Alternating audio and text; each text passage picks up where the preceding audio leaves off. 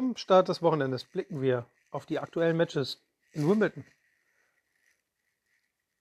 Wir ziehen eine erste Bilanz über den bisherigen Turnierverlauf und die Umstände in und um Wimbledon und blicken vielleicht auf den, ja, vielleicht größten Spieler, der jemals aus dem United Kingdom kam. Das und viel mehr in der neuen Folge von Gut Tipp. Was war das für ein Spiel? Was war das für eine Atmosphäre? Und was ist das für ein Kämpfer? Wir sprechen über das Matchup von Andy Murray und Oscar Otte. Andy Murray setzt sich in fünf Sätzen gegen den Kölner, gegen den Kölschen Jung, Oscar Otte durch. Oscar Otte lieferte über die meisten Abschnitte des Spiels eine sehr gute Leistung, eine ansprechende Leistung. Sein unkonventioneller Spielstil scheint wahrscheinlich viele zu verwundern. Der etwas schlaksig wirkende Spieler der viel mit Slice agiert und ein sehr gutes Volleyspiel hat. Der war ein wirklicher Stolperstein für Andy Murray. Andy Murray musste sich hier wirklich komplett zusammennehmen. Andy Murray gewann den ersten Satz relativ souverän. Der zweite und dritte Satz ging aber dann an Otte. Und Andy Murray schaffte es unter dem tosenden Beifall, Jubel und Schreien des vollen Center Courts, dieses Spiel noch zu drehen. Andy Murray machte wie immer einen Kampf aus diesem Matchup. Und Andy Murray ging daraus siegreich hervor. Und er zeigte die Attribute, die ihn zum persönlich meinem Lieblingsspieler gemacht haben über die ganzen Jahre. Mein Favorit, wenn man diese mit in die Big Four Diskussion mit aufnehmen will. Eigentlich, wenn man ehrlich ist, ist dieses Jahr eine Big Three Diskussion. Aber für mich gehört Andy Murray da mit rein. Andy Murray, der für so viel steht. Und ich war Feuer und Flamme für dieses Matchup. Ich war Feuer und Flamme für Andy Murray.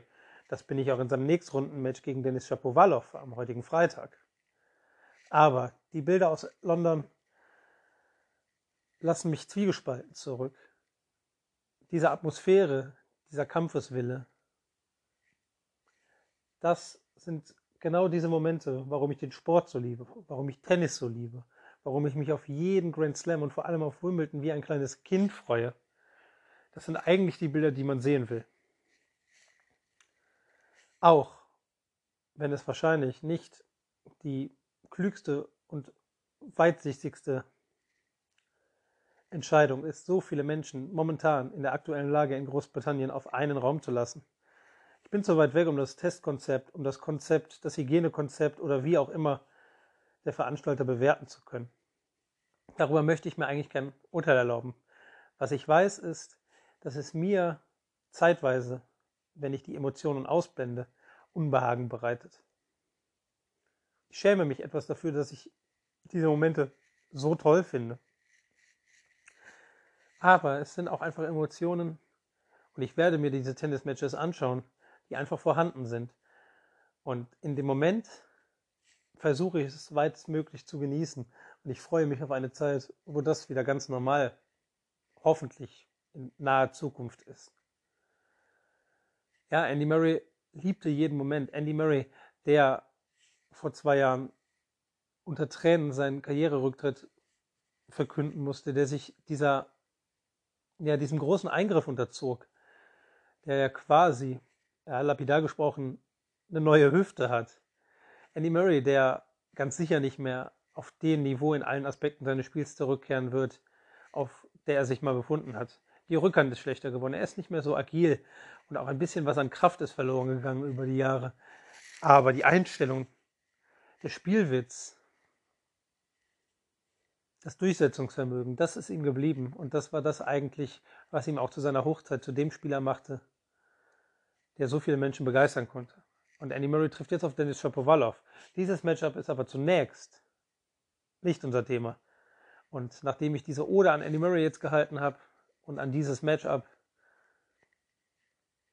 blicken wir auf unsere heutigen Matchups. Ja, und das erste dieser Matchups ist das Matchup zwischen Francis Tiafoe und Karin Katschanov.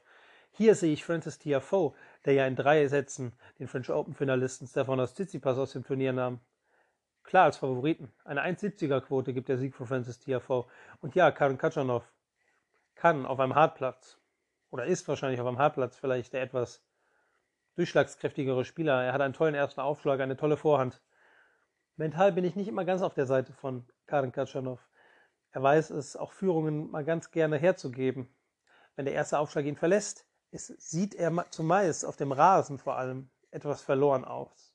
Zu unvariabel, zu vorhersehbar scheint dann sein Spiel zu sein. Francis Tiafoe ist ein kompletter Spieler mit Spielwitz, der auf einer Welle surft, nachdem er Stefanos Tsitsipas ohne große Probleme rausnahm.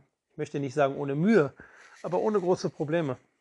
Und Francis Tiafoe wird sich dieses Match an sich reißen. Sein variables Spiel wird Karen noch entnerven. Und wenn Francis Tiafoe einen guten Aufschlagstag hat und vielleicht sogar einen besseren Aufschlagstag hat als Karen Katschanov, dann ist es hier für mich eine ganz klare Sache. Die 1,70er Quote von Francis Tiafoe loggen wir ein und schauen auf unser nächstes Matchup. Ja, und das ist das Matchup von Fabio Fonini und Andrei Rublev.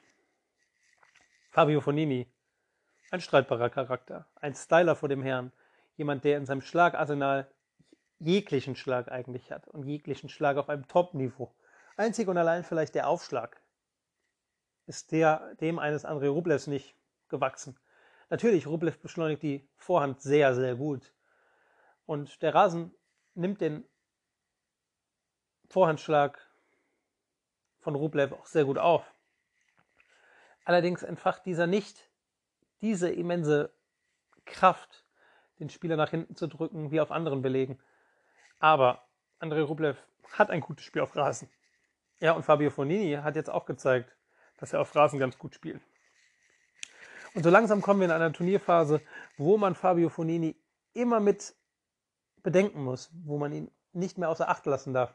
Denn wenn ein Fabio Fonini früh unmotiviert ist, früh auf einen Gegner trifft, der ihn ja ausgrindet quasi, der also quasi das Spiel zu einem Kampf werden lässt und zu einem Spiel werden lässt, auf dem Fonini sich nicht wohlfühlt, ja, dann ist Fabio Fonini jemand, der früh rausgehen kann.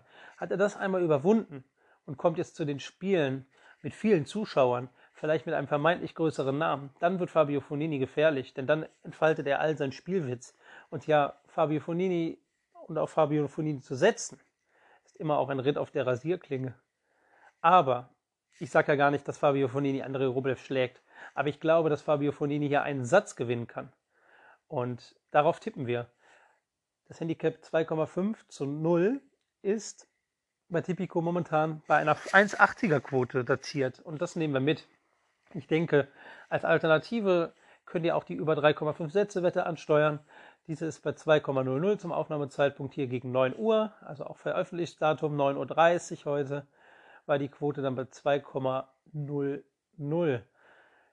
Die zwei Wetten kombinieren wir schon mal. Das Ganze gibt dann eine 3,56er Quote. Darauf setzen wir zwei Punkte und wir melden uns im Laufe des Tages dann nochmal hoffentlich mit einem Gewinner zurück und blicken auf die späteren Matchups. Dann schauen wir nochmal auf Andy Murray und Dennis Shapovalov.